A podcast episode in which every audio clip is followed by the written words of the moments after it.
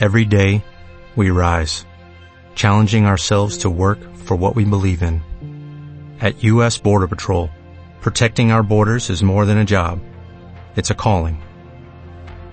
Agents answer the call, working together to keep our country and communities safe. If you are ready for a new mission, join U.S. Border Patrol and go beyond. Learn more at cbp.gov slash careers.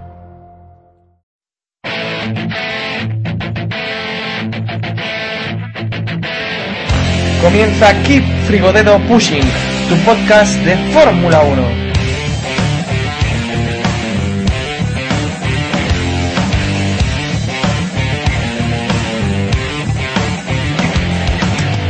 Sebastian Vettel, you are the world champion! The world champion, well done, enjoy it! You are the man! Sebastian, you're the 2011 world champion, well done! Good job, mate. Good job. Yabba-dabba-dee! Ring ding ding ding ding ding! Ready to face my enemies. What if I pass away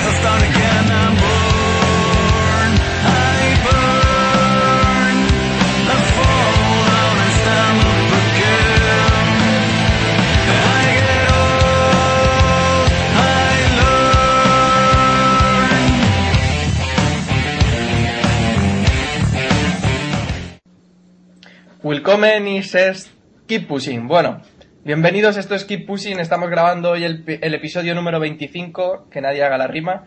Por Y, y hoy tenemos, pues, como no podía ser de otra forma, un especial de Sebastián Vettel. Espero que ningún fan del piloto alemán se sienta mal por el, por el destrozo que le he hecho a la lengua germana.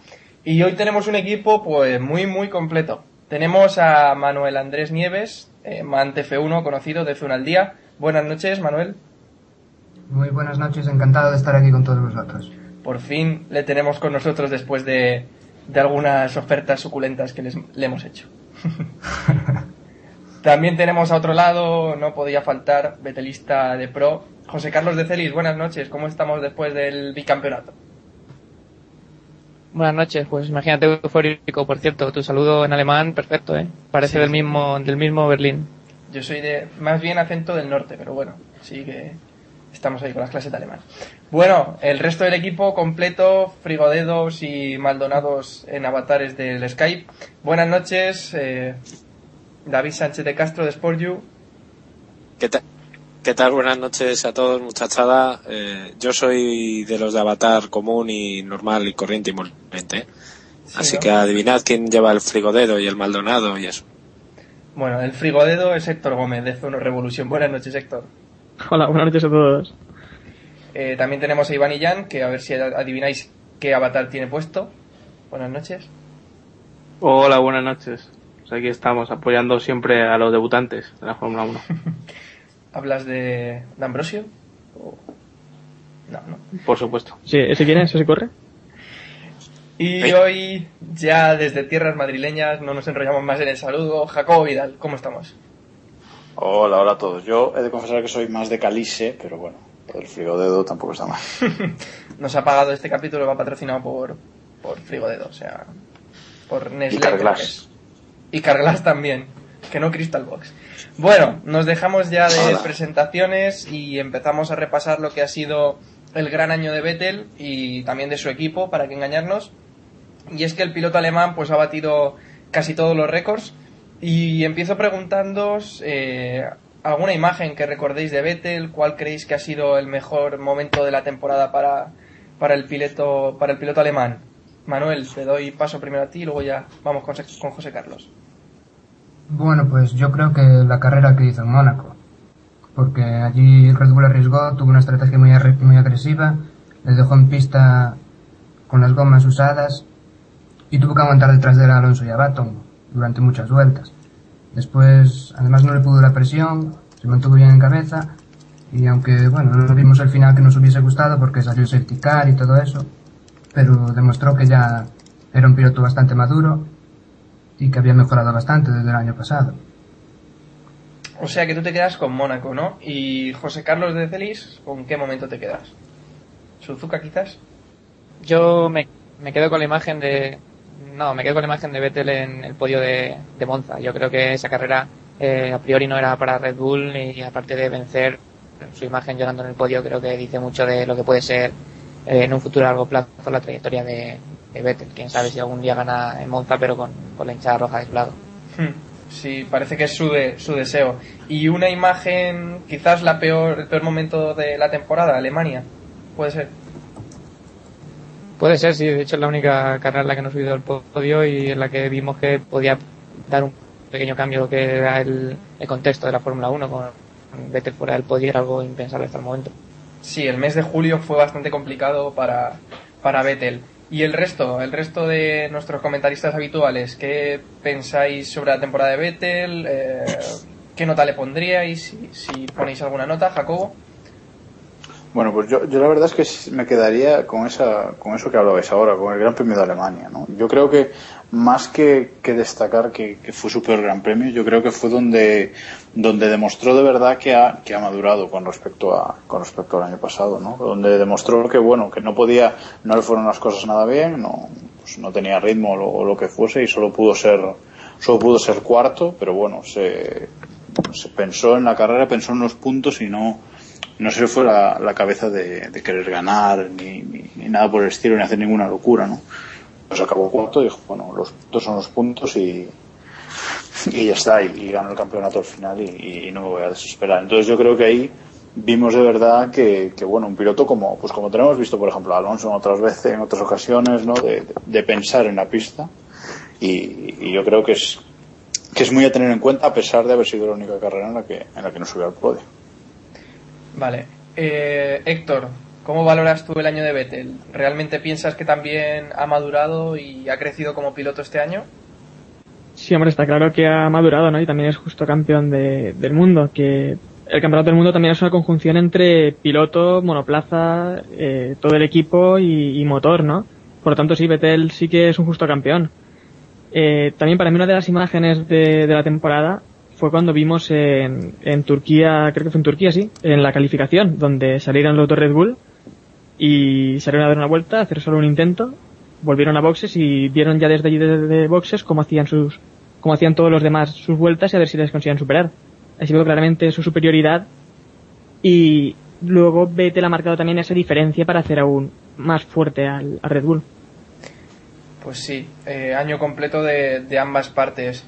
Y David, ¿tú qué, qué quieres añadir a lo que ya han No, comentado yo- el resto?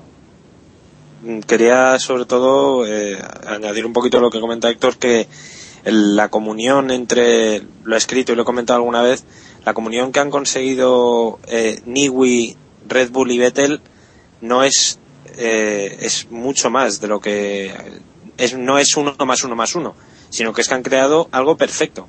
Creo que es prácticamente imposible, me puse a repasar datos, solamente el año de Schumacher de 2002 en el que no se bajó del podio es mejor que el de que el de Vettel eh, esta Sí. temporada porque el de Mansell del 92 que también era muy recordado Mansell tuvo tres abandonos que a menos de que abandone en tres veces esta en las cuatro carreras que quedan que Vettel abandone tres veces cosa que veo bastante improbable eh, no podría ni siquiera igualarle en ese aspecto no o sea que es que lo que han conseguido es impensable. Para ahora mismo yo lo califico posiblemente el segundo mejor año de, de la historia de la Fórmula 1.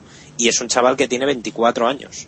Claro. Que eso me parece espectacular. Es que uf, hasta dónde va a llegar. Decía hoy Niki Lauda, ese hombre tan boquerón que hoy dice una cosa y pasado mañana podrá decir justamente la contraria sin avergonzarse de, de ninguna forma. eh, dice que es bastante probable. Sí, sí, de, de- totalmente. Y buenos amigos, por cierto. Eh, que decía eso, que los récords de Schumacher los puede dejar en nada.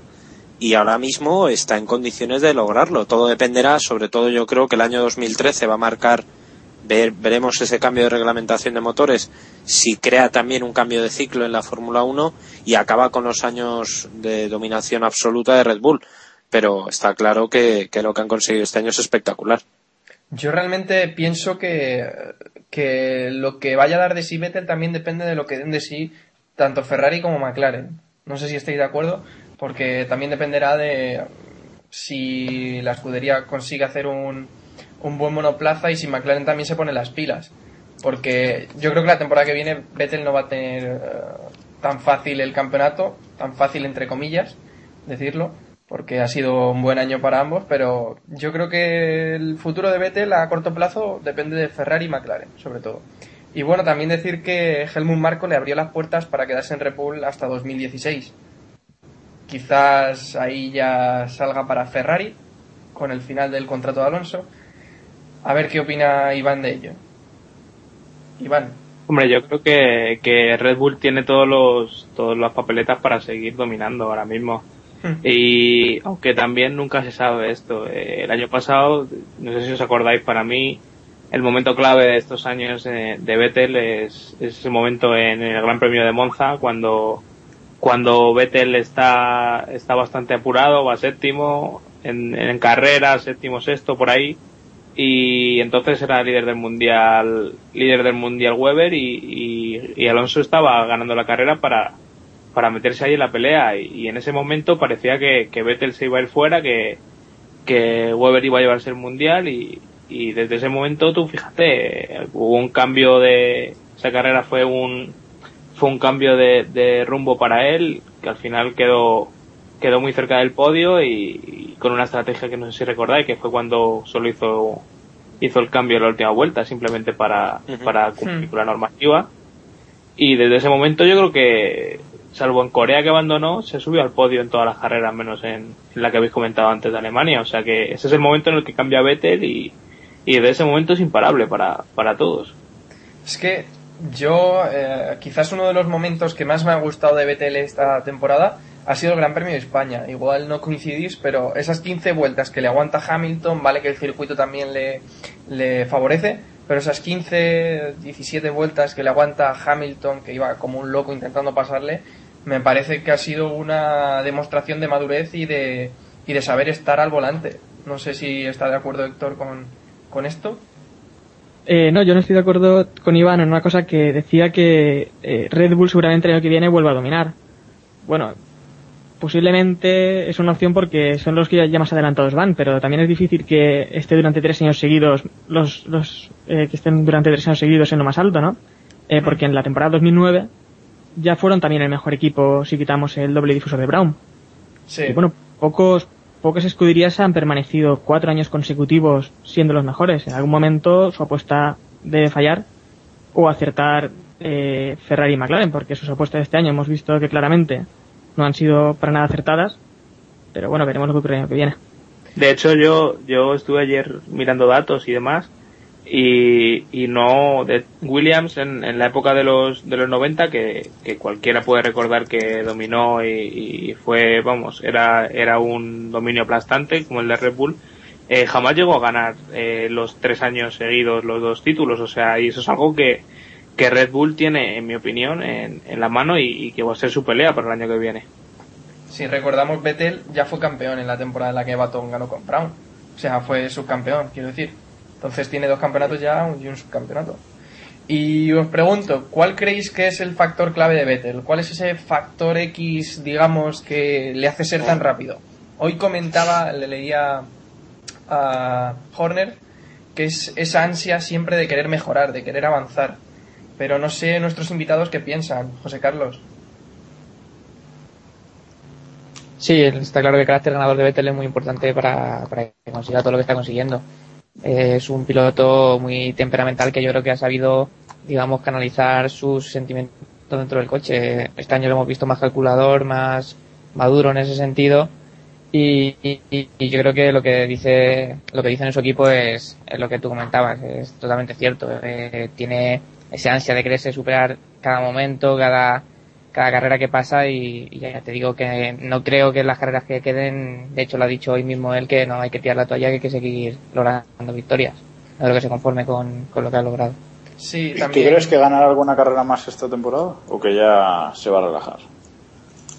Yo de momento creo que va a ganar este domingo, este propio domingo. El año pasado rompió motor en, en Corea, fue un palo bastante duro y creo que este, este domingo se va a resolver de aquello. Sí, también decía Horner que ahora el objetivo de Vettel tiene que ser ayudar al equipo para lograr el, el campeonato de constructores y probablemente tiro. sí, probablemente lo va a dar todo, vamos. O sea, seguro que, que Red Bull va a ser eh, campeón también de constructores.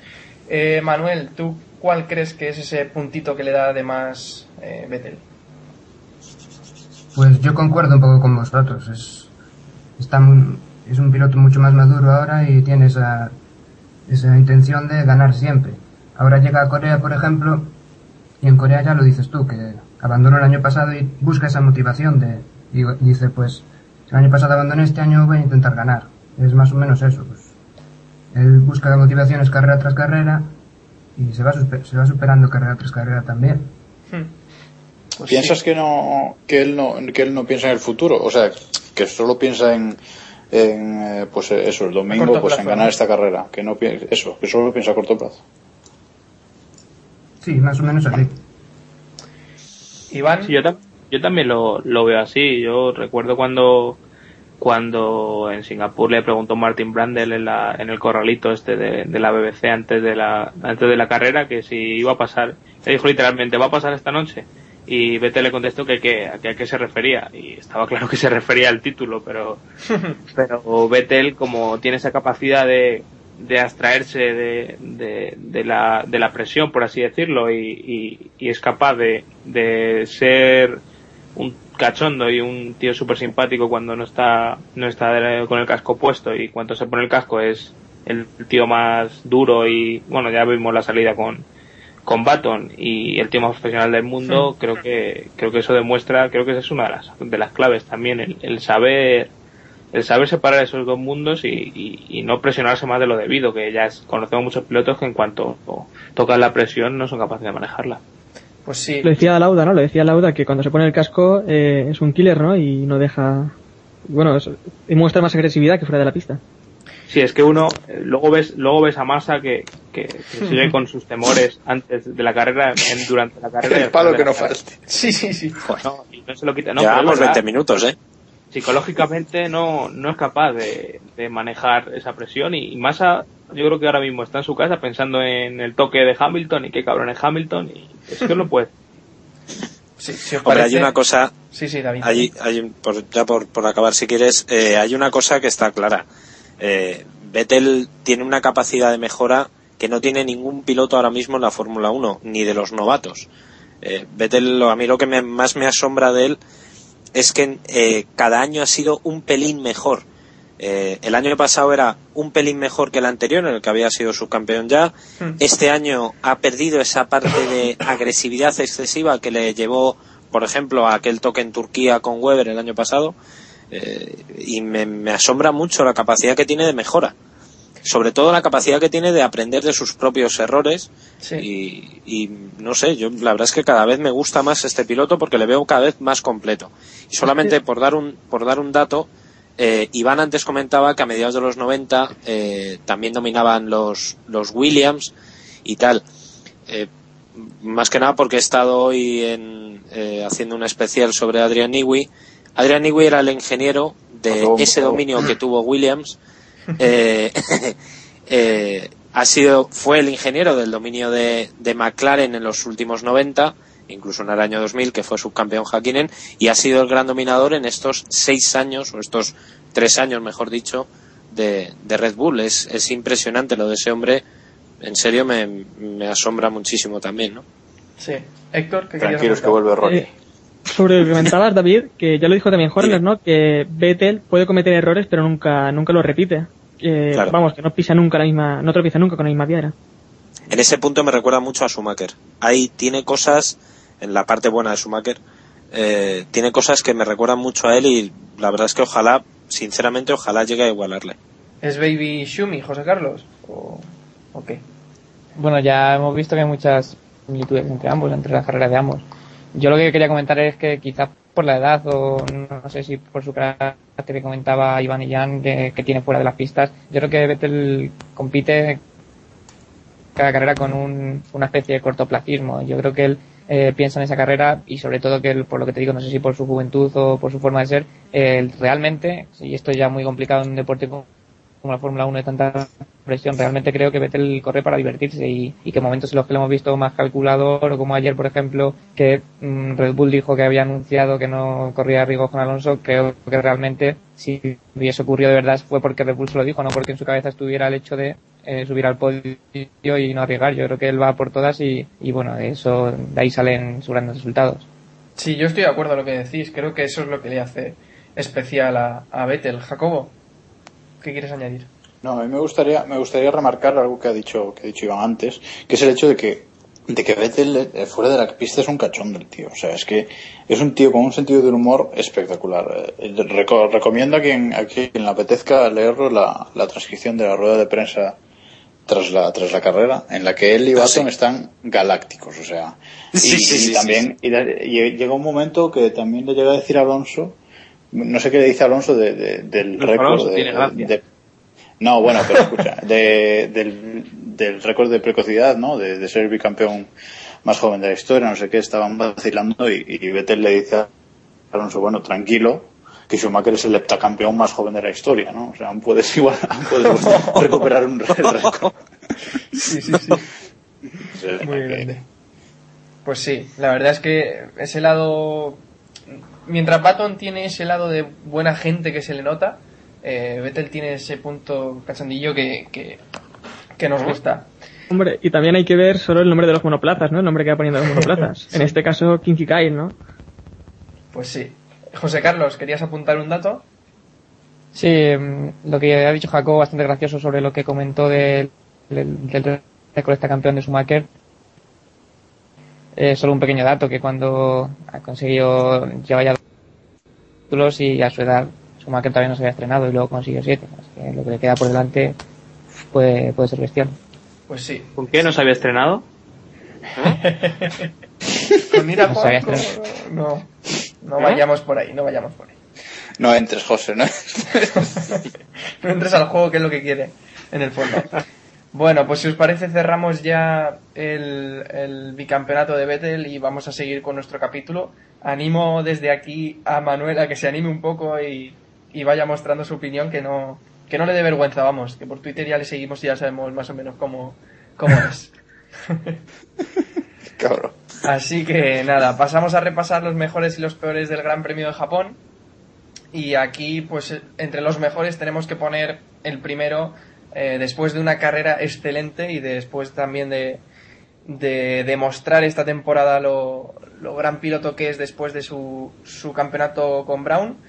Eh, Jenson Button, que ganó la carrera y personalmente me encantó. Cada vez me gusta más Button porque si al principio decíamos que ganaba las carreras locas, ahora está sabiendo ganar carreras que no que no están teniendo cosas sorprendentes, digamos. Eh, Manuel, ¿qué opinas de Jenson y también del hecho de poder ver a Michibata después en el podio, que siempre es bueno, ¿no? Que gane Jenson desde ese punto de vista. A, a las dos, mi chivatas. eh, Sí, sí, insisto. sí. Estaba la hermana de Jessica, estaba Angélica. Perdón, Manuel. Bueno, sí. Sí, pero es- esa es una copia. Yo prefiero la original que la copia. Hombre, ya te digo. La No, copia pero chica. bueno, Bueno, José Carlos, ¿qué te pareció la carrera que hizo Baton? Muy completa, ¿no? Sí, muy completa como está siendo toda su temporada. Yo creo que este año Baton ha pegado, digamos, el salto definitivo. Yo reconozco que, era de los que decía que ganó el mundial. Bueno, de hecho sigo pensando que ganó el mundial porque su coche no era muy legal, pero creo que esta temporada lo está haciendo realmente bien. Eh, alguno no estará de acuerdo, pero creo que a día de hoy merece el, el subcampeonato y sobre todo que está cambiando su forma de, de, digamos, de ganar las carreras. Antes ganaban las carreras alocadas, con lluvia, con estrategias diferentes y ayer ganó una carrera que no es de su estilo, por así decirlo. Pues sí. Héctor, ¿estás de acuerdo con lo que comentaba José Carlos? Sí, es que Baton ayer hizo una carrera perfecta, ¿no? Eh, demostró otra vez que está en su mejor momento, tal vez, eh, de su carrera deportiva y sacó el máximo de sus de sus Pirelli, ¿no? Que tal vez es lo que lo que está haciendo que pueda competir a este a este nivel. Pues eh, la verdad es que lo que comentábamos hace, hace unos minutos y es que Baton esta temporada está sorprendiendo, a mí personalmente me está sorprendiendo y me está gustando mucho. Y la verdad es que pienso que merece, merece el subcampeonato. David, ¿Tú crees que podrá luchar finalmente por el subcampeonato? Que actualmente creo que tiene 8 puntos de ventaja sobre Alonso, ¿no? Eso es. Yo creo que lo tiene bastante amarrado. ¿eh? Faltan cuatro carreras y ya sé que esto es hablar muy, muy pronto, pero en Ferrari yo les veo muy, muy perdidos y, yo creo que, que Baton lo tiene razonablemente bien para, para ganar el subcampeonato, que al final el subcampeonato más que ganarse se pierde, porque el, el segundo, pues bueno, nadie se acuerda del subcampeón, Sí. a menos de que haya alguna pelea especial con el campeón, pero en este caso la superioridad de Vettel ha sido tal que, que yo creo que el subcampeonato lo gane quien lo gane va a ser una cuestión prácticamente testimonial y nos acordaremos el año que viene o al siguiente, pero en cinco o seis años será una cosa anecdótica totalmente, ¿no? Y, y de todas formas yo quería destacar sobre todo, bueno, que un dato que es de todo sabido, que esta es la primera carrera que ha ganado Baton en seco en un coche que no es un Brown GP, que me parece una cosa muy muy destacable, que de hecho incluso por, por Twitter él mismo y, y Jessica Michibata y su novia eh, lo destacaban y se descojonaban del asunto, ¿no? Decían, joder, por fin lo hemos lo hemos logrado. O sea, todo mojado. Todo, todo. todo. Bueno, no hemos comentado que hemos perdido por el camino a Manuel. Hemos tenido alguno- algunos problemas con la grabación y lo hemos te- se ha quedado por el camino. Ha roto el motor, pero bueno, esperamos que en otro capítulo pueda estar con nosotros. No sé si Jacobo quiere apuntar algo más de la victoria del dominio de Baton en Japón. No, bueno, la verdad es que yo no me lo esperaba, de, sinceramente, pero ya todo el- durante todo el fin de semana fue el más rápido en los tres entrenamientos libres, creo. Y, y bueno, Sí. hizo, un, hizo un, un carrerón y yo creo que la renovación con McLaren, que no sabemos por cuántos años es, le ha, le ha sentado bien. ¿no? Me, me intriga un poco esto de que no digan hasta cuándo hasta cuándo ha renovado el contrato, pero bueno, supongo que es por no por no fastidiar a, a Hamilton, ¿no? Porque Hamilton Pues- no, no vea que el futuro que ah, imagínate que, que Baton ha renovado hasta 2016, cosa que, que creo imposible, pero bueno. Y entonces Hamilton ve eso y dice, bueno, entonces yo me voy de aquí, ¿no? Yo creo que, que ha sido una cosa un poco más así por, por no fastidiar tanto a Hamilton que, que por no querer decirlo por, por algún otro motivo. Pues sí, creo que era creo que era perdón creo que era Joe Sauer el que decía que eh, Baton había renovado hasta 2014 pero vamos yo estoy de acuerdo contigo en que me parece una cosa totalmente surrealista eh, que vaya que no digan por cuánto ha renovado y sobre todo me parece una estupidez. No entiendo qué ganan uno ni otro. Y si a Hamilton le fastidia pues chico eh, ajo y agua sabes no es que me parece una, una tontería no, no sé Pues sí, la verdad es que es un poco una tontería no querer decir cuántos años ha renovado ha renovado Baton. Se hablaba, recuerdo haber leído un retweet, creo que era de, de un redactor de Autosport que decía que eran 400 años que había renovado Baton con, con McLaren, como era un multi un, un contrato de mul- de muchos años, ¿no? Multi-year era en inglés, no recuerdo. Bueno, pues si os parece, seguimos con otro de los... eh, sí, multiaño, José Carlos, sí. seguimos con el otro contendiente de la lucha por el, por el subcampeonato y es Fernando Alonso que lucha por su bisubcampeonato, ¿no? Siendo así, no queriendo hacer daño a los seguidores de Alonso que nos escuchen, ¿eh? que es una broma. Pues eh, Alonso también completó una gran carrera en, en Suzuka y acabó segundo con Vettel pisándole los talones pero pero bueno finalmente este Ferrari supo aguantar y, y aprovechó los errores bueno el error de Hamilton y también los problemillas de, de Weber ¿qué os pareció la carrera que hizo Alonso? Eh, Héctor que estás calladillo hoy No, pues fue una gran segunda posición, ¿no? Se volvió a ver que cuando Ferrari no sufre con el compuesto duro, pueden conseguir grandes resultados, incluso el otro día luchar con, con Red Bull. O no sé si es que también Vettel no quería ir al máximo y quería asegurarse al menos el podio y subirse allí para celebrar el, el Campeonato del Mundo. Pues sí, hombre, estar en el podio sí que se lo merecía Vettel después de, de todo el año. Iván, la carrera Bueno, de ¿se, Alonso. lo, que- se lo merecía o, o creéis que Red Bull se lo dejó a huevo porque no sé si recordáis la- las palabras que tuvieron con, con Weber, Con Weber. que Sí. hoy en, hoy en Twitter también que opinábamos del tema y, y yo creo que por un lado no era necesario, pero por otro yo creo que, que, que Weber iba a ser- era consciente de que, de que era la fiesta de Vettel y que no, no iba a poner en riesgo la, la carrera de- del equipo, no sé cómo lo veis vosotros. Y por cierto, no estuvo en la fiesta eh, posterior de, de Vettel, de la celebración. Ah, ¿no? Tal vez, tal vez por esto.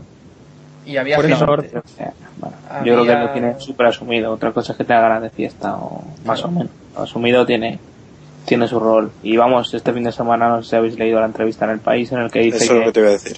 que renueva porque porque no le queda otra. Claro. Hombre, le queda otra, le queda otra de pirarse. o sea. es, que, es que es lo que es la otra que le queda, ¿verdad? Eso de, que, eso de que no le queda otra podría haberse retirado y no sufrir este año que para mí está siendo bastante bastante triste. Mm, no tanto por su rendimiento que bueno es, es el que es sino por pues un poco por, por cómo se está viendo dentro del equipo. No, no no es que el equipo lo menosprecie pero sí que bueno todo todo es Vettel, Vettel, Vettel y él pues está ahí en, en un segundo plano pues como puede estar más en Ferrari no aunque más de más espectáculo pero bueno. Como, como dirías tú, Jacobo se está arrastrando por la pista, ¿no? Sí está bastante Bueno, José Carlos, como ferrarista, además de betelista, como ferrarista, ¿qué te pareció la carrera que hizo Alonso a los mandos del F-150? Me pareció muy correcta. Yo creo que en segundo puesto bastante positivo viendo cómo, cómo fue Baton. Y, y lo que comentaba antes Iván, quería hacer un inciso que una cosa es mm, cierto que le hicieron a Weber que no corría riesgos, pero creo que puede pasar como hubiese ocurrido con Alonso, que una cosa es llegar y otra adelantar. Claro. Si hubiese adelantado a y tampoco creo que, que Alonso hubiese adelantado a, a Baton. Se podría haber dado una situación parecida a la del Gran Premio de Gran Bretaña, ¿no? En la que Sí, llegó, pero no, no pudo adelantar. Bueno, pues me parece que perdemos ahora también a Jacobo Vidal Pascual, porque se tiene que ir ya. Así que, Se tiene que ir, se limpia, vamos. sí, básicamente. Sí, sí, me limpio, me limpio. Esto es lo que pasa cuando con estos problemas de Skype, que se alarga la cosa. Pues sí, Muchas bueno, retiradas hoy. Pues sí. Muchos Haciendo- abandonos en este Gran Premio, sí. Tenemos unos cuantos ya. Bueno. Bueno, pues seguimos nosotros los que quedemos, ¿no? Seguimos Sí, hombre, comentando la carrera de Sergio Pérez. Antes de Bueno, que sí, pases a Sergio Pérez, Samu, quería destacar una cosilla sobre la carrera de Alonso, aparte que estuvo muy bien y que fue espectacular y todo lo que queramos. A mí lo de la mandanga esta de que los duros no funcionan cuando deben funcionar y de repente en esta carrera que no funcionaban resulta que funcionan, me parece un poco surrealista. Yo ya me empiezo a creer a, a creer bastante poco las teorías esas de que en Ferrari no saben calentar las ruedas, de que tienen problemas, en fin, no lo entiendo. En esta carrera, en teoría, deberían haber quedado quintos, de quintos para atrás. Y de repente nos encontramos con un segundo puesto de Alonso e incluso veríamos a ver qué hubiera pasado si la carrera hubiera durado dos, tres vueltas más. Porque Mm. Baton llegó con la gasolina justita. De hecho, Sí. paró el coche. Paró O sea, el coche nada más, nada más pasar, sí. Eso es. Yo O sea creo que ni ellos ni ellos saben. la- Es que esa es la sensación que me da, que es que lo han achacado a que no saben calentar las ruedas y de repente se encuentran con, con buen rendimiento en circuitos donde no debería haber buen rendimiento o donde en teoría las simulaciones dicen que no hay buen rendimiento. Es que no lo Esto entiendo. es, esto es como un episodio de House, lo que pasa es que en vez de House yo lo lleva el doctor Martín o, o demás, a Ferrari. No es Sí, capaz de, de saber qué tratamiento ponerle Eh, para... están encojonados en que es lupus y nunca es lupus. Esto es así. Por eso. Pues sí, lo de Ferrari también, bueno, ya iremos comentando. Ahora sí, pasamos, seguimos, hoy estoy en plan enlazar, ¿eh? estoy en plan Iván. Hoy seguimos luego con, con Pérez, con Sergio Pérez, futuro de Ferrari, ¿no? Que hizo un grandísimo trabajo en, en Japón, acabando octavo mientras su compañero de equipo tuvo algunos problemas y no pudo pasar de la decimotercera posición, Kobayashi. Y pues eh, Pérez a 11 segundos de masa con un monoplaza muy inferior, ¿no? ¿Está nervioso masa o, o qué pasa aquí, no? Héctor, ¿qué opinas? No, que es que además Pérez salía el decimoséptimo y terminó octavo. Hmm. Y se quedó eh, a una milésima de la, de la vuelta rápida que al final le quitó, le quitó Baton. Sí. Estuvo además eh, con gripe todo el fin de semana Y bueno, creo que es un piloto que tiene mucho, mucho que decir en la Fórmula 1 y seguro que hablaremos mucho de él en, en esta temporada incluso y en las siguientes.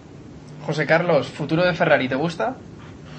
Me gusta mucho y a tu pregunta de, de si Massa está nervioso, yo creo que Massa es Massa en Massa y Sergio Pérez está haciendo desde luego unas grandes oposiciones para ocupar su asiento. No creo que para 2012, pero sí para 2013. Un detalle es la cuenta de Ferrari al acabar la carrera felicita a Vettel por el, a Vettel por el Mundial, gran carrera de Alonso, gran estrategia suya y tal, y felicita a Checo por el, por el octavo puesto. Yo creo que ahí se les dejó ver un poco Sí. los colores. Sí, habla, habla José Carlos de un tuit de Ferrari que, que decía Ferrari bien, Alonso octavo, Alonso segundo, perdón, y Checo Pérez octavo. O sea, ni siquiera hablaban de, de masa. Y Manuel, te tenemos de vuelta. ¿Qué te pareció la carrera de Sergio Pérez? ¿Sorpresa del fin de semana, quizás? Bueno, pues ya estoy de vuelta, sí. Pérez, bueno, Pérez hizo un, un carrerón, la verdad.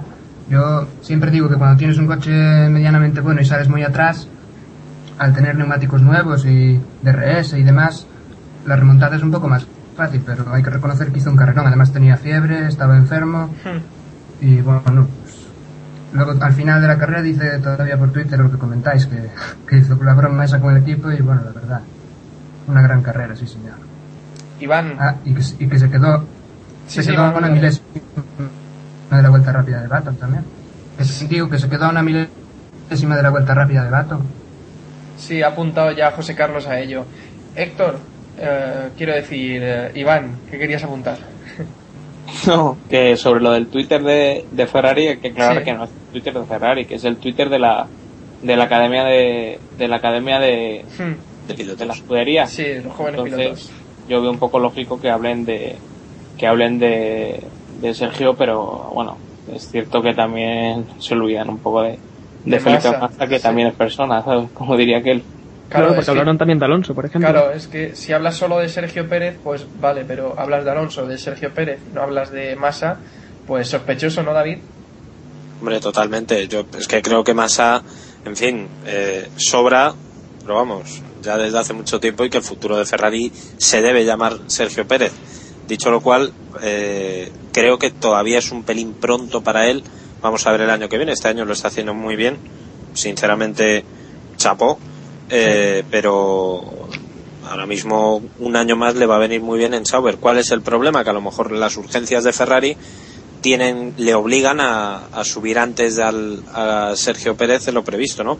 Pero en cualquier caso me parece que la carrera que hizo, además como comentabais con gripe y con y con fiebre como él mismo admitió por Twitter, eh, impecable. De verdad ha sido una de las mejores carreras que ha hecho y sobre todo demostrando que es un piloto muy fiable, que es que se quedó justo detrás de Massa.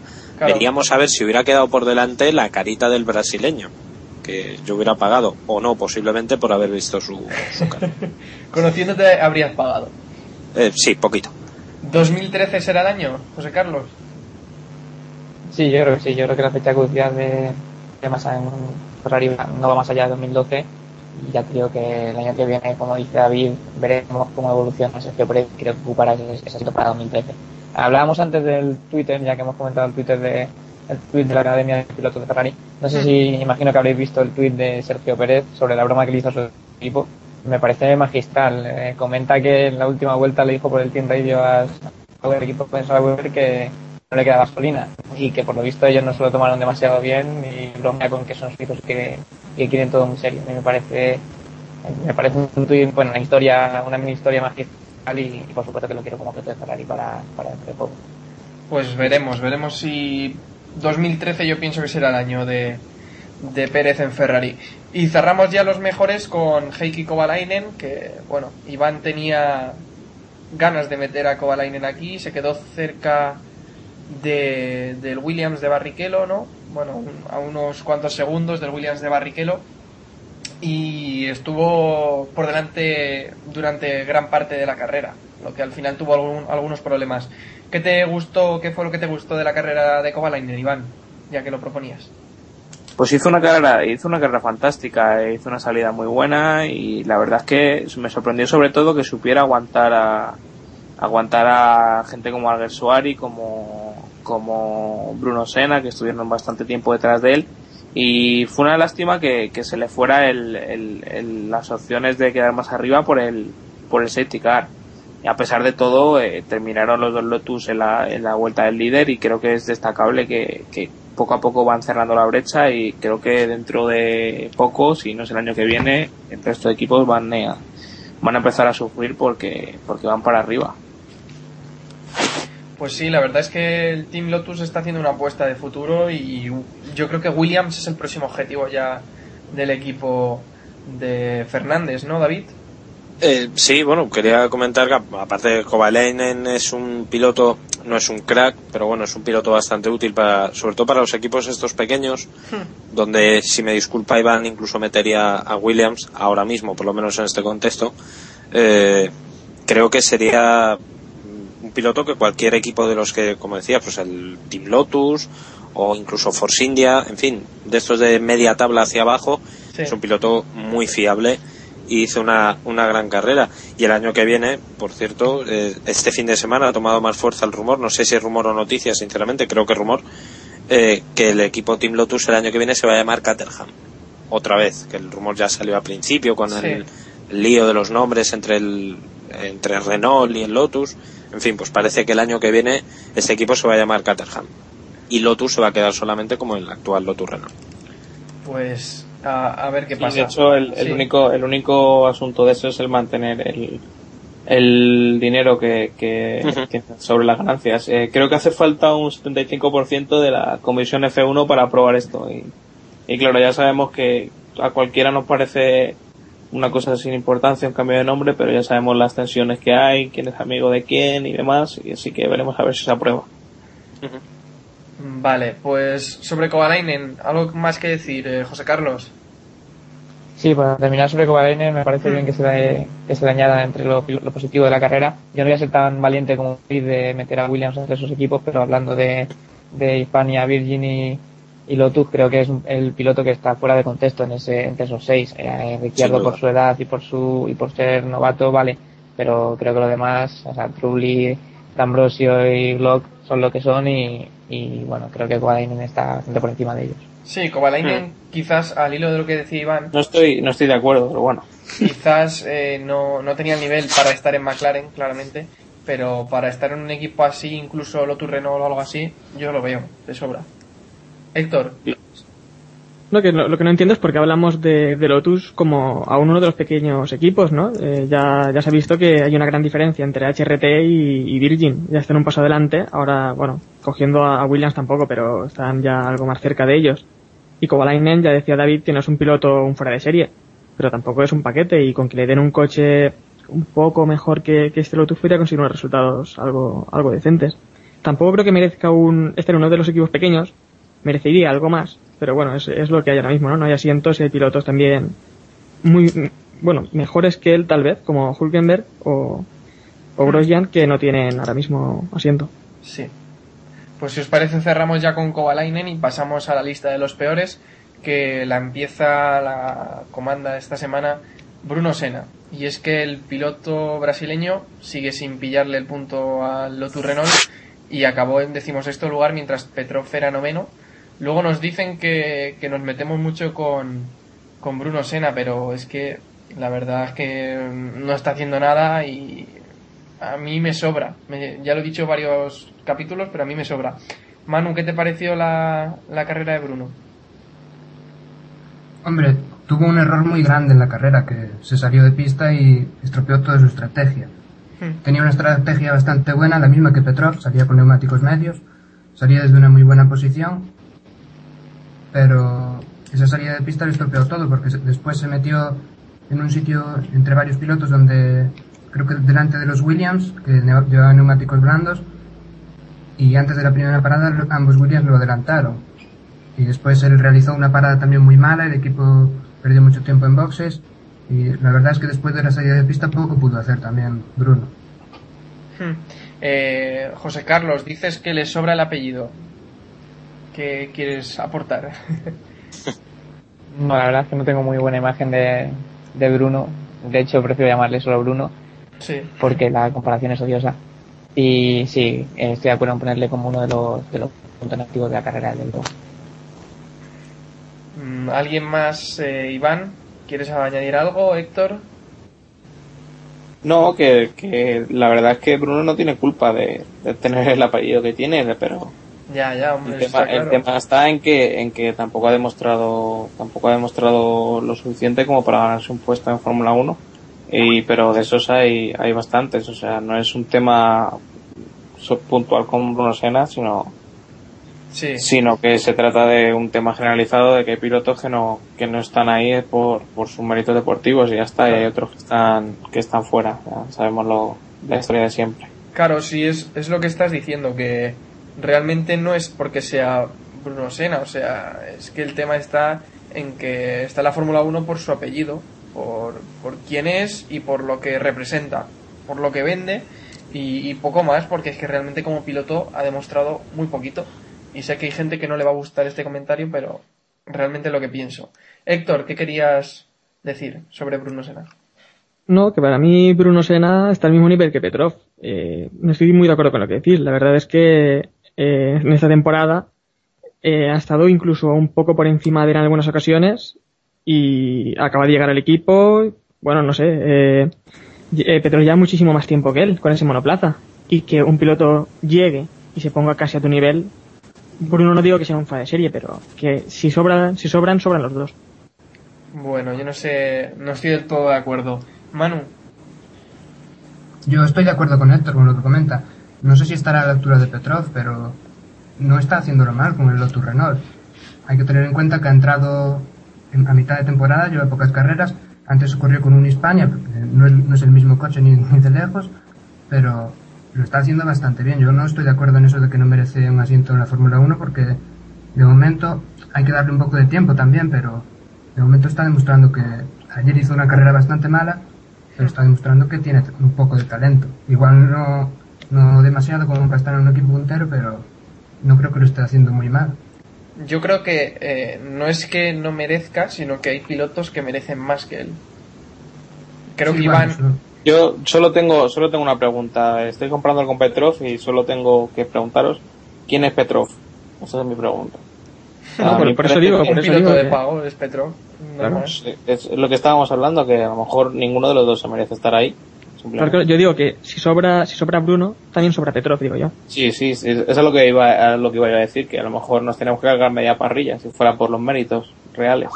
Pues José Carlos recuerda ahora Abu Dhabi 2010.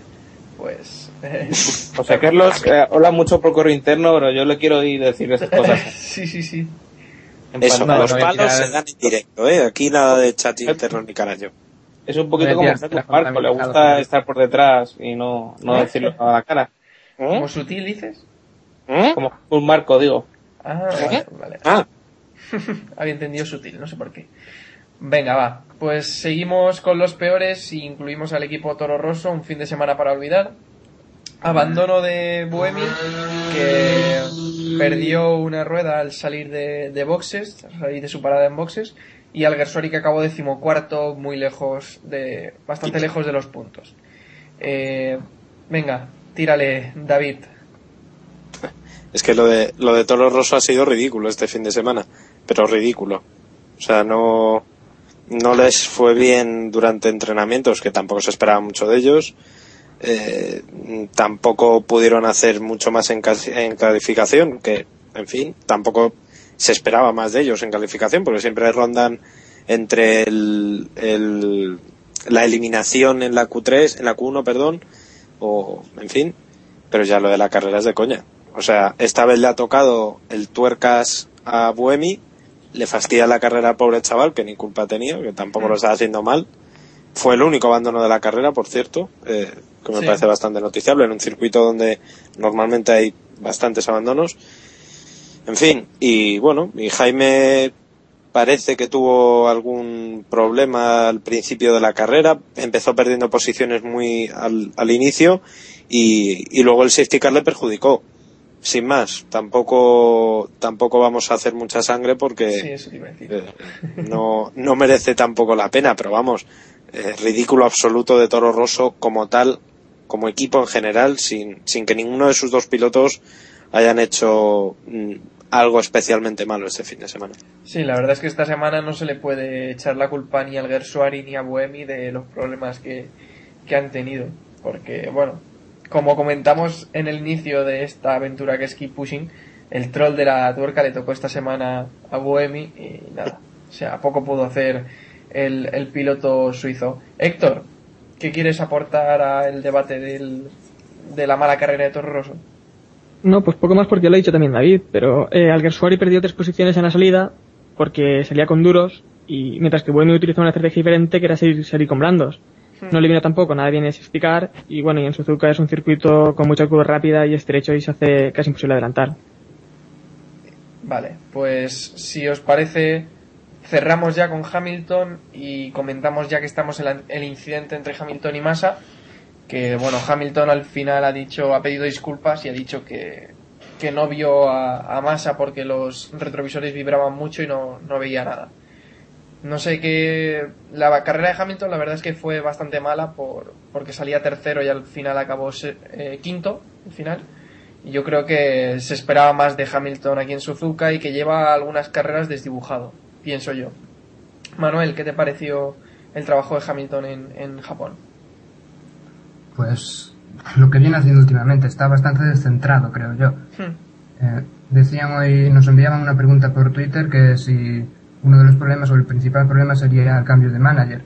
Yo no sé cuánto le afectará eso, pero yo creo que el principal problema de Hamilton lo tiene en casa y se llama Jenson Button. Sí. Está, está superándole últimamente mucho y eso, eso le descentra bastante a, a Hamilton.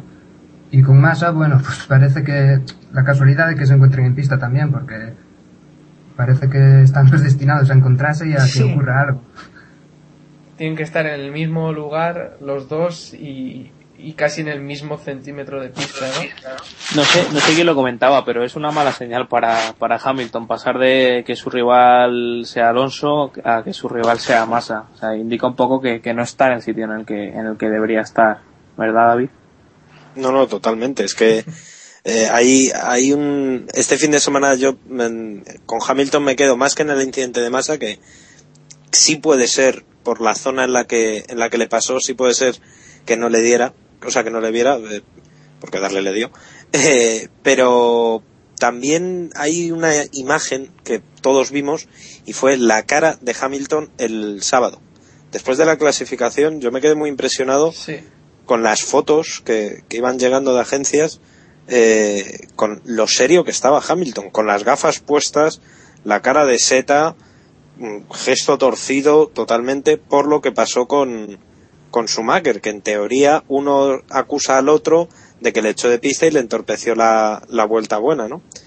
Eh, en fin, que Hamilton, un tío como Hamilton, un piloto, un pilotazo como Hamilton, esté en esta situación, eh, no sé cuál es el motivo, muy posiblemente sea por nervios, es un motivo interno porque el coche funciona. Eh, si le funciona a Baton, le debería funcionar a, a Hamilton, porque a Hamilton le ha funcionado antes en este en esta Sí. temporada. No es el caso de Weber y Vettel, que Weber sistemáticamente ha estado detrás de Vettel, o Massa, que sistemáticamente es, es malísimo. No es que haya ido detrás de Alonso, es que es muy malo. Eh, entonces no sé exactamente qué le está pasando a Hamilton. Puede ser lo del tema del, del manager, pero vamos, me parecería una, una tontería, sinceramente, que fuera, que fuera solamente por eso. O sea, que yo creo que Hamilton va a ser un piloto muy a tener en cuenta en estas cuatro carreras, porque se querrá resarcir, por lo menos quitarse ese peso de encima, esa presión que tiene ahora mismo y que se le nota. A mí lo que me sorprende es que el mejor, o sea, el peor momento de Hamilton esté llegando con el mejor momento de Button. Que realmente es contradictorio y pienso que sí que será, eh, será el hecho de que, de que Hamilton está nervioso porque Button le está superando con facilidad, digamos. ¿No, José Carlos? ¿Cuál es tu opinión sobre este asunto? Sí, es una es un buen apunte lo de lo de que bueno el mayor rival como ha dicho Manuel está en casa y es Baton. Yo es que tengo una teoría sobre Hamilton que se puede aplicar a los grandes pilotos, pero especialmente a, a él. Eh, Hamilton ni obviamente no quiere, pero no sabe ser segundo. Yo creo que desde hace unas carreras se ha visto totalmente demoralizado por porque bueno el título era para Vettel y, desde entonces yo creo que está totalmente descentrado. Además ha entrado en una cruzada que no es la suya. Está luchando continuamente con un piloto como Massa que bueno, Massa al fin y al cabo a veces ha luchado de igual a igual con él, con un piloto que le dobla en talento, pero desde el lado de Hamilton se está viendo que, que está luchando con, con un piloto como Felipe Massa que es muy inferior a él y que no, que no es su liga. No sé cómo lo ve Héctor. Pues pidió también, quería añadir que pidió disculpas Hamilton después de la carrera. Y, parece que es que va de mal en peor una temporada llena de altibajos. Y eso que el Gran Premio empezó bastante bien para, para él el otro día, que superó a Baton en la salida después de lo que ocurrió entre, entre él y Weber, entre él y Vettel. Y tal vez sea eh, que Bridgestone le iba, le iba muy bien, ¿no? Le hacía un gran favor a su estilo de conducción. Pero bueno, si no se va acostumbrando a tratar a los Pirelli, creo que le va a costar verlo otra vez eh, estar liderando carreras y campeonatos. También pues esto creo que hace que se desquicie un poco, ¿no? Al verse luchando con pilotos como, como Massa, que están atrás, y no con pilotos como Baton o Alonso y Vettel el otro día. Pero- ¿Sabes lo que, sabes lo que creo? Siempre me acuerdo de una frase que dijo Pat Simons, que era que cuando los pilotos, la, la calificación era una vuelta, que si un piloto cometía un error al principio de, de su vuelta, se pensaba que las leyes de la física van a cambiar y que le iba a permitir tirar más de la cuenta en la, en la siguiente curva para, para, para recu- recuperar el terreno perdido y, y que eso le iba a salir bien y generalmente eso salía mal. Pues eso creo que es lo que le pasa a Hamilton.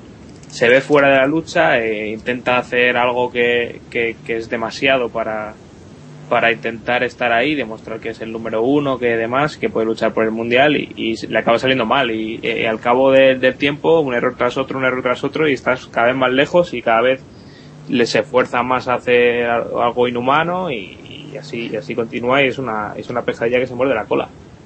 Yo creo, no estoy de acuerdo con lo que decía Héctor. No creo que lo de Hamilton sea un problema con las Pirelli, porque sí que se le ha visto al inicio de temporada fuerte y dominando carreras. Creo que es un problema más bien psicológico que no está donde está en estos momentos, no está centrado, digamos, y, ese es el mayor problema que está teniendo Hamilton, que es un gran piloto, pero le cuesta eh, mentalmente no es tan fuerte como, como por ejemplo es Vettel o como por ejemplo es Alonso. No sé si estáis de acuerdo. Sí, Samuel, pero ¿por qué, por qué también está descentrado? Yo creo que está descentrado al verse luchando con pilotos que, que él no cree de su categoría. O él se ve, él se veía luchando por el campeonato con el McLaren, ha visto que eso no es posible, que Vettel está haciendo, bueno, ha estado haciendo una temporada perfecta, que a él le, habría- a él le habría gustado ser bicampeón antes que él, eso está claro. Y al verse luchando con otros pilotos y no por el campeonato, eso hace que busque ser más agresivo, que busque intentar adelantar de la forma que no se puede. Y al final pues ocurre lo que, lo que estamos viendo estas últimas carreras. Vale. Pues si os parece, cerramos ya mejores, peores y nos quedamos hablando de dos incidentes que surgieron en el Gran Premio de Japón y empezamos con la salida de Vettel que cerró Baton y bueno, el alemán ha asegurado que no vio a, a, Baton, aunque Baton sí que se le quejó después de la carrera, en plan cachondo se lo dijo, pero se la dejó caer, vamos. Y, y bueno, en la repetición algunos dicen que se ve a Vettel mirando por el retrovisor. No he tenido el placer de poder ver el vídeo, pero David, ¿has visto tú el vídeo? ¿Qué nos puedes decir sobre el asunto?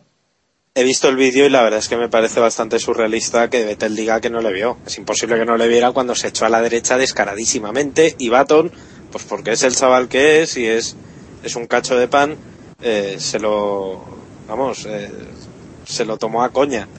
Y él ha gana- ganó la carrera Baton, eh, Vettel había ganado el campeonato, en fin, tampoco había lugar a, a montar un pollo como posiblemente lo hubiera montado cualquier otro piloto más llorón, como por ejemplo Felipe Massa, no quiero incidir, pero, pero está claro que lo de Vettel era, para mi gusto, sancionable. Eh, sobre todo porque ahí había eh, eh, césped, había tierra, pero si no llega a haber tierra y hay muro, tenemos una, una cosa muy similar a la que hizo el año pasado Schumacher con Barrichello. Pues En, sí. O sea, en, Digo, Spa, creo que Juncadella, y, y Mary. o Juncadella y Meri, es verdad, este año, o sea, no, no, no podemos decir que lo de Vettel no le vio porque es de coña y, y- pero bueno, en fin, Eh, por al el- final no pasó, al final no pasó nada, o sea, Sí, por suerte, no. Sí, no hubo sanción porque los comisarios eh, determinaron que, que era una trazada lógica la que había hecho Vettel. Al, al parecer, eh, yo no, no me he fijado muy bien, pero Lógica eh, no es. comentaron que, que Hamilton sigue la misma trazada en, en la salida. Yo no, no lo tengo muy claro. Hamilton pero- hace la trazada justo por el otro lado. Ujú. Entonces, Pues esa, es la, esa es la justificación de los comisarios. No sé. sí, pero es que Hamilton hace también trazadas muy raras. Yo, no sé, uf, mm, si le hubieran sancionado me hubiera parecido bien y no habiéndole sancionado también me parece bien porque no, sobre todo a posteriori al resultado que, que hubo en carrera, ¿no? Porque al final ambos salieron beneficiados hasta cierto punto, ¿no? Pero, pero vamos, no, no creo que Vettel necesite hacer eso, sobre todo en una carrera en la que se juega el campeonato, porque podía haberse accidentado con Baton y, haber, haberse quedado. Es que, no sé, no, no entendí muy bien esa salida. Yo la verdad es que estoy de acuerdo con que no se sancionara porque tampoco me parece una maniobra tan sucia, tan sucia. O sea, se movió hacia la derecha y luego ya se abrió para tomar la curva. O sea que tampoco fue para tanto. Eh, Héctor, ¿sancionarías? ¿No sancionarías? Bueno, pues para mí sí que fue sancionable o al menos al borde de la legalidad. Estaban en paralelo, echó a batón al de forma innecesaria, porque es que vas a ganar hoy el campeonato, pues intenta ser limpio y que no se recuerde la carrera por incidentes como ese, ¿no? Después, además, en la rueda de prensa le preguntó a Alonso que, que si era posible, no sé si lo, si lo leíste, que si era posible adelantar con dos, con dos ruedas en la hierba. Imagino que Es verdad. referencia al adelantamiento que le hizo Monza. No sé, tampoco, ¿cómo, Sí, cómo eh, veis eso? Sí, preguntó, preguntó Baton que si era ahora así como iban, como iban a correr y, y Vettel se dio la vuelta y le dijo a Fernando, sí, ¿no? Se puede adelantar con dos, con dos ruedas en, el, en la hierba, ¿verdad? Como recordando lo de, lo de Italia y Alonso no, ni contestó, yo creo. No sé, fue una, una bromita, pero no sé, un poco fuera A de, ver, de lugar, igual ¿no? que hablo José, ¿qué nos dices? Sí. Yo creo que no es sancionable y tampoco creo para nada que, a ver, no voy a ser tampoco cínico, no, no es la salida más limpia ni mucho menos, pero creo que no van en paralelo. En paralelo me parece que se ponen, lo que hemos comentado antes, Max y Hamilton, creo que Baton y Vettel en la salida no van en paralelo. El coche de Red Bull está bastante, está por lo menos tres cuartos por delante. Sí. Ya te digo que no fue nada, no fue nada deportivo y también creo que la reacción de Baton al final de la carrera es, es para y nada aplauso, pero también creo que es porque, porque ganó y bueno, también iba a decir porque luego iba a tener lo que iba a tener con Michibata, pero bueno, eso tema, ¿verdad, Héctor? ¿Cómo, cómo fue? Pero yo... No, yo, Sí, sí, Sí, bueno, yo quería comentar que también hubiera sido muy irónico, ¿no? Que Vettel ganara así el campeonato echando a, a su rival por el título, rival entre comillas, como ya hizo también Senna en el, en el 90, ¿no? En la salida. No, igual, como 79. comentamos antes de, de Michael Schumacher y Vettel, igual quería marcarse un Schumacher en Jerez 97, no sé, algo así. Bueno, lo- la suerte es que no, no pasó nada y lo estamos comentando así en forma más de cachondeo porque no, no, no tuvimos ningún incidente. Pues pasamos al mundialito ya, vamos aligerando que nos queda ya poco tiempo y tenemos que hacer un breve previo al Gran Premio de Corea. Y recordad, damos tres puntos, dos puntos y un punto a los mejores de, esta, de este Gran Premio. Si os parece, empiezo con Jacobo y luego ya le doy paso a los invitados. Jacobo, que nos ha dejado ya, le ha dado tres puntos a Baton, dos puntos a Alonso y un punto a Vettel. José Carlos, ¿nos dices tus puntos? Eh, tres puntos para Baton por la carrera que hizo y por llevarse la victoria, dos puntos para Vettel porque aunque quedó tercero se llevó el mundial y un punto para, para Alonso por ese segundo puesto que consiguió. Vale, pues ahí queda. Iván, dinos los tuyos. Eh, yo le voy a dar tres puntos a Baton también, eh, dos puntos a Schumacher y un puntito para Kovalainen por tirar un poquito para, para la parte de atrás. Y Schumacher, has dicho dos, ¿no? Correcto. Vale. Héctor, Pues yo voy a darle tres puntos a, a Baton, a Sí. quien ya llevo varios GPs dándole, dándole los tres puntos. Dos subiendo, puntos a, dos puntos a Alonso, que vuelve a sacar lo máximo del Ferrari, y un punto a Vettel por, por completar el podio. Bueno, y porque también hizo una carrera muy buena. vale. Eh... David, Bueno, pues a mí como me habéis jodido ya tres mm, mundialitos seguidos, porque es que, o sea, a- según ibas dando paso, me ibais levantando un mundialito, pues en fin, no sé, le daré los tres puntos a Vettel por, por, por, porque sí, porque hizo una carrera bastante inteligente, eh, pese a la salida y pese a todo, en fin, acabó en el podio y me parece que se lo merece y sobre todo más en general por el año que, que ha hecho. Eh, dos puntos a Baton por la gran carrera que que, hizo y un punto a Sergio Pérez por lo que comentábamos antes y por haber hecho una actuación que para mí le ha dado un 60% del asiento de Ferrari si es que todavía no lo tenía asegurado. Sí, pues yo coincidimos casi todos en los puntos. Le he dado tres puntos a Baton por la gran carrera, dos puntos a Vettel por el campeonato, por el bicampeonato, y un punto a Pérez, pues porque también hizo un trabajo excelente este fin de semana. Así que seguimos y seguimos apostando. eh, con la porra del Gran Premio de Corea, el, po- el podio y el undécimo. José Carlos, te dejo empezar a ti también. Yo creo que va a ganar Vettel para resistirse de lo que ocurrió en, en Corea el año pasado. Creo que segundo va a quedar Hamilton si espabila si se centra. Y tercero voy a poner a Michael Schumacher porque la verdad es que deseo con todas mis ganas que, que el alemán suba al podio de una vez esta, en esta nueva etapa de, de Mercedes. Y el undécimo voy a decir Jaime Resuari. Jaime Alguersuari, me lo has quitado, pero bueno.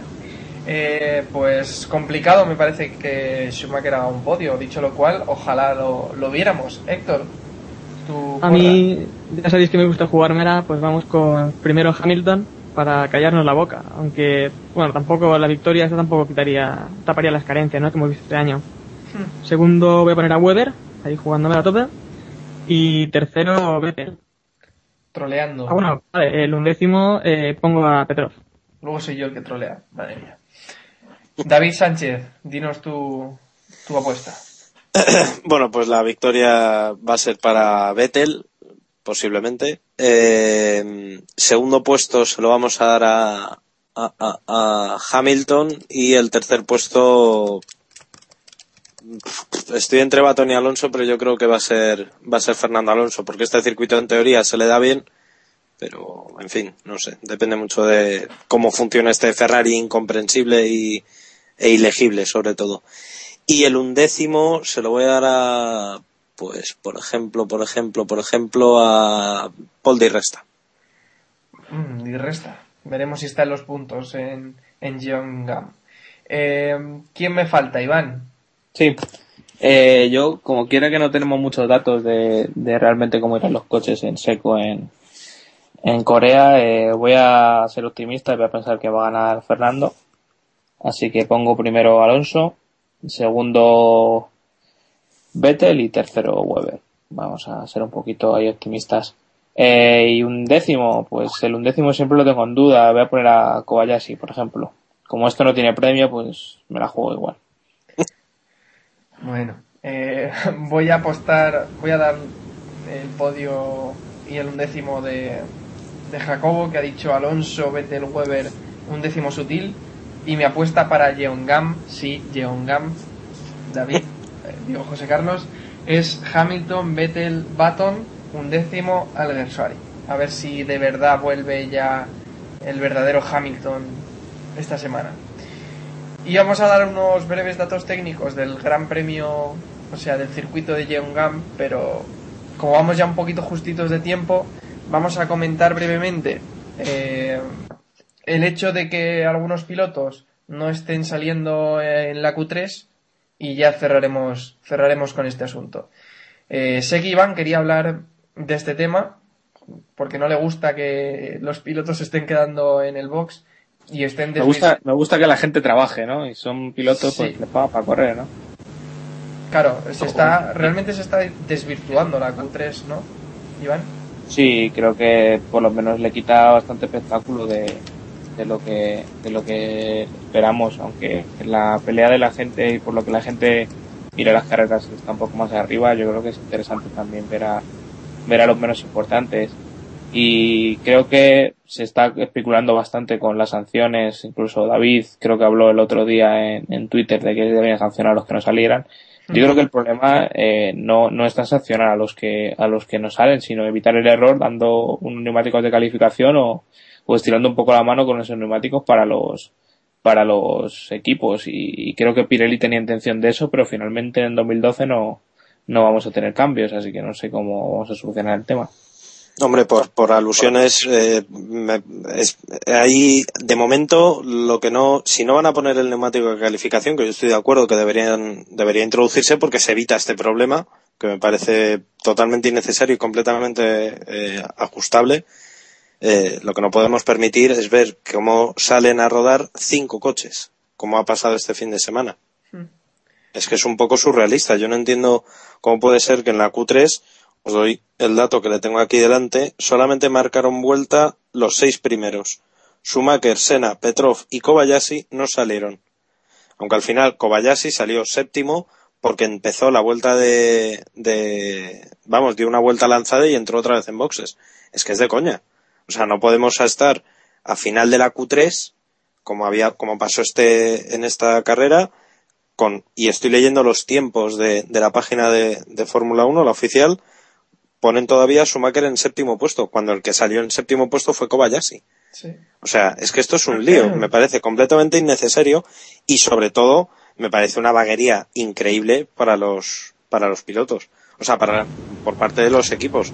Es decir, si tú no quieres luchar para entrar en la Q3, pues haz un poco más como hacen otros como Toro Rosso. Toro Rosso hay muchas veces que dice, bueno, prefiero ahorrar eh, gomas y quedarme en la Q2 o quedarme en la Q1 incluso y luego intentar remontar en carrera, pero entrar en la Q3 para hacer el ridículo de quedarse en boxes pues me parece un poco de coña y me parece sancionable. O por lo menos No, David, pero sancionable o multable Tienes que entender que, que siempre será mejor ser noveno que un décimo. Y, y realmente, pues ya está. Yo te- No, estoy en derecho de no salir. está claro que están en su derecho con la, norm- la normativa que hay ahora pero Claro. me parece un poco es que a lo mejor lo que está mal es la normativa Claro, y eso de es que es voy, mejor un décimo que, que noveno no tiene por qué te ahorras eh, te ahorras gomas No, porque si, si no sales, has- tiene la misma goma, David. Bueno La- sí O sea, lo que yo voy Sí, que la culpa no es de, no es de lo- los equipos. Los equipos, eh, estos, o sea, sabemos que la Fórmula 1, eh, los equipos siempre están muy por delante de los que legislan y la norma tiene un vacío ahí y los equipos aprovechan. Claro. Y, y claro, lo que hay que hacer es, es cambiar la, es cambiar la norma y punto. Y no al final al final volvemos a lo de siempre y lo que hemos criticado en estos 25 episodios de Keep Pushing que es que la FIA es decir los canteros hacen lo que quieren en Yo- esas reuniones eh, no sé por, por poner una puntilla al asunto, yo creo que la solución está clara. La solución para mí es sancionar al, al que no salga y ya está. No sé si Héctor está de acuerdo. No, no estoy para nada de acuerdo porque para mí la, la clave es la que apuntaban Iván y David, el neumático de calificación, y debería estar ya en el que viene. Porque la otra solución es la, la que estás diciendo tú, obligar a todos a salir a la Q3, pero es que si haces esto también hay pilotos que están en desventaja frente a los que se quedan en la Q2. Que estos tienen un juego extra de neumáticos y si os fijáis, eh, los que se quedan los al principio, es decir, décimo, el décimo, los que se quedan en la, en la Q2, perdón, el décimo, el, décimo estos se quedan en la Q2 y suelen quedar mejor que los que quedan últimos en la, en la Q3. Entonces no, no está muy claro. Yo no estoy de acuerdo. Yo creo que si sancionas eh, que no se salga, ya está, lo tienes, lo tienes arreglado, aunque sea darán dos vueltas para marcar un tiempo. Obligas a marcar un tiempo si se quiere correr al día siguiente, pero eso en todas las sesiones. Ya está. Pero es que entonces lo de Q2 quedan en ventajas frente a los que quedan últimos en la Q3. Esas posiciones de la, los últimos de la Q3 suelen, eh, no suelen puntuar, suelen quedarse atrás. Pero técnicamente, bueno, tendrán un juego más de gomas o, o menos de gomas. Pero si piensas técnicamente, la ventaja que tendrán con las gomas en la salida se pierde, porque al salir más adelante te libras de posibles incidentes, eh, sales antes, obviamente, y no sé. eh, Bueno, pues, Ese lugar de la parrilla tampoco es que sea muy Bueno, adelante, ahí también ocurre, ocurre todo. Ya, ya lo sé, pero yo creo que, que la ventaja sigue estando ahí. Eh, José Carlos, ¿qué opinas tú? Yo creo que la Fórmula 1 es competición y los pilotos lo que tienen que hacer es pilotar y, y estoy más en la línea de lo que comentas tú y lo que comenta David Sánchez de Castro, que creo que habría, habría que obligar a que por lo menos dieran una vuelta de un tiempo válido en la Q3. También habría que mirar lo que comenta Héctor Gómez, pero no sé, eh, yo creo que al menos deberían dar una vuelta y también hay que tener un poco de consideración con los, con los periodistas que hacemos crónicas, ¿no? Esto de acabar la, calificación y no saber quién va a salir delante de otros, me parece una, una desfachatez, hombre. Sí, también. eh, Pues mal deporte te has elegido para, para eso, la verdad. Sí, eso sí es verdad. es, es bastante lamentable. Pues- Hombre, hay una cosa, hay una cosa, eh, perdón Samu por, Sí, por acabar, no que yo creo que esto se arreglaría, eh, se arreglaría con una sanción que ya verías como todos se planteaban lo de no frenar el neumático de calificación, porque esto hay una cosa que está clara. Eh, si Pirelli no pone neumático de calificación es porque los equipos no se lo han pedido ni tampoco se lo han exigido.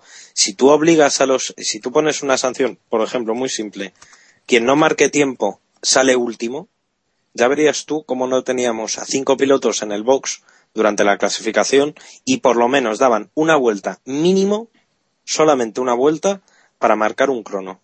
Ya verías tú cómo se andaban con, con leches. Y presionaban a Pirelli, presionaban a la FIA para poner un neumático de calificación. Es que los equipos a veces eh, no ejercen la presión que deberían en ciertas cosas y yo creo que en este caso tendrían las de ganar. Si es que realmente les conviene lo del neumático de calificación.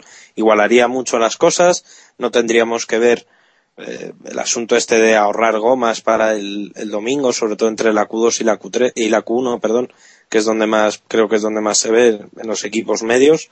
Eh, no sé, es que hay soluciones, pero lo de ver a seis pilotos en boxes me parece de coña, Una vergüenza.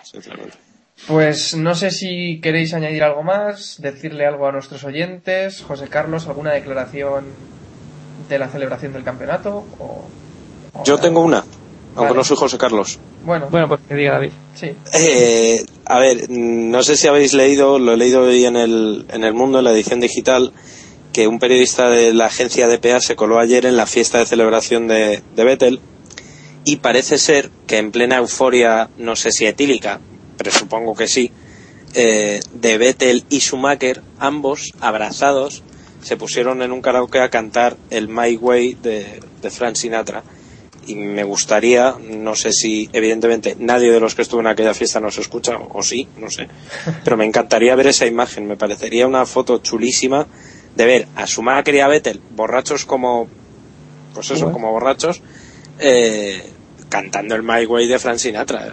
Un sería una, totalmente. Eh, no sé, sería una imagen bastante bonita, sobre todo por lo que representa, ¿no? Por lo que representan también, ¿no? Nueve campeonatos del mundo, ahí es nada. Por eso, por eso digo que me parecería una, no sé, es como si te vas de farra con tu padre. Es que es, es una cosa un poco así, ¿no? Es, no sé, es increíble. Lástima que no haya estado ni la Juanco este fin de semana para traer la forma. Qué, qué cabrón cabrón, eres, Iván. Sí, la verdad es que sí. Bueno, Vettel se ha portado como un profesional de tal forma. Después de la fiesta que se tuvo que pegar ayer, hoy ha estado ahí a primera hora de la mañana en un acto de, de Infinity del patrocinador de Red Bull y, y ahí ha estado cumpliendo. Yokohama, sí. A duras y a maduras. Pues sí, Sí, sí. la verdad es que sí. A ver quién pagó las copas de anoche, las pagó Infinity. Y la verdad, la verdad es que también las declaraciones que ha hecho hoy me han gustado mucho. Con Vettel en un plan muy humano, no sé si la habéis- las habéis leído. No las habéis No. leído, vale. Sí, Vettel es un Pues, crack, no sirve. diciendo que, que hace lo que quiere, o sea, que en estos momentos está, está encantado de hacer lo que hace, que es un afo- afortunado, agradeciéndole al equipo también lo que ha hecho, explicando que el domingo antes de ponerse el casco miró hacia la grada, bueno, hacia las curvas 1 y 2 y, y flipó con la de gente que había, básicamente. retratito lo llevo. ha sido una, no sé, un punto de vista muy humano de Vettel que la verdad es que me ha gustado mucho. Porque hay que ver también cómo son los japoneses, ¿eh? Que dice que estaba lleno el circuito, pero es que los japoneses Lo son también de una forma... Lo mejor quedaron- es, mi opinión. Según escuché, según escuché, después de la carrera la vuelven a poner en, los- en las televisiones gigantes que hay allí Sí, y sí, se quedan a verla. Y se levantan los adelantamientos y todo, a celebrarlos. Pero eso aquí es inimaginable. Sí, la verdad es que la afición mola mucho, la afición nipona, pues sí. Pues ahora ya sí, vamos cerrando. Recordaros que podéis escucharnos los viernes a las 8 de la tarde en Radio Alicante Sport, que nunca lo digo, www.alicantesport.es, creo que es, sí, no me equivoco. Y esta semana os pedimos que nos votéis en iVoox. En el blog tenéis un enlace en la parte derecha para entrar, eh, para votarnos. Y es que estamos en los premios JPod 2011 como el, el podcast que más le gusta al público. Bueno, nos hemos presentado y solo tenéis que acceder a ivox.com, eh, darle al botoncito de los premios que está a la derecha y arriba del todo tenéis cómo acceder eh, mediante vuestra cuenta de Facebook, que son dos minutos, es acceder y permitir el acceso. Y luego ya nos busquéis en la K, somos Keep Pushing F1, nos votáis y ya está. Y si conseguimos ganar, pues ya haremos algo, ¿no? Ya Hombre, tú de momento trincar en la fiesta que es en Alicante, que eso lo sabemos. Gañotazo. Sí, Gañotazo de libro. gañotazo y luego ya veremos qué hacemos. Algo haremos. Eso. Igual hago un Vettel Schumacher. ¿Quién se apunta a venir a Alicante? Hala. No sé, ¿eh? Si alguien se come gratis, ahí. Mejor Alguna, alguna seguidora a lo mejor. Bueno, bueno. Ya veremos, ya veremos. Más tenemos. Y nada, las formas de contacto, hoy no tenemos a Jacobo ahora para que me lo recuerde. Pero bueno, es twitter.com barra kppodcast, en Facebook, facebook.com barra keeppushingf1, en el correo electrónico keeppushingf1 arroba gmail.com y nos escucháis a través de iTunes o de iVoox, donde queráis, donde más os guste. Y nada, ya nos despedimos. Un capítulo lleno de incidentes y con dos abandonos. Al final parece que, que puntuamos todos, ¿no? Me parece a mí que sí. Y nada, que gracias por escucharnos. Nos escucharemos de nuevo la semana que viene con invitadas si todo va bien. Ya os iremos confirmando. Y hasta aquí ha llegado el capítulo número 25. Iván va con la ¿Eh? rima ahora, ¿no? Sí, O- pero ya sabes. No, no te voy a dar el gusto. Qué lástima, qué lástima. Ni ¿Eh? que fuera yo sutil. Bueno. Joder, qué bestia es.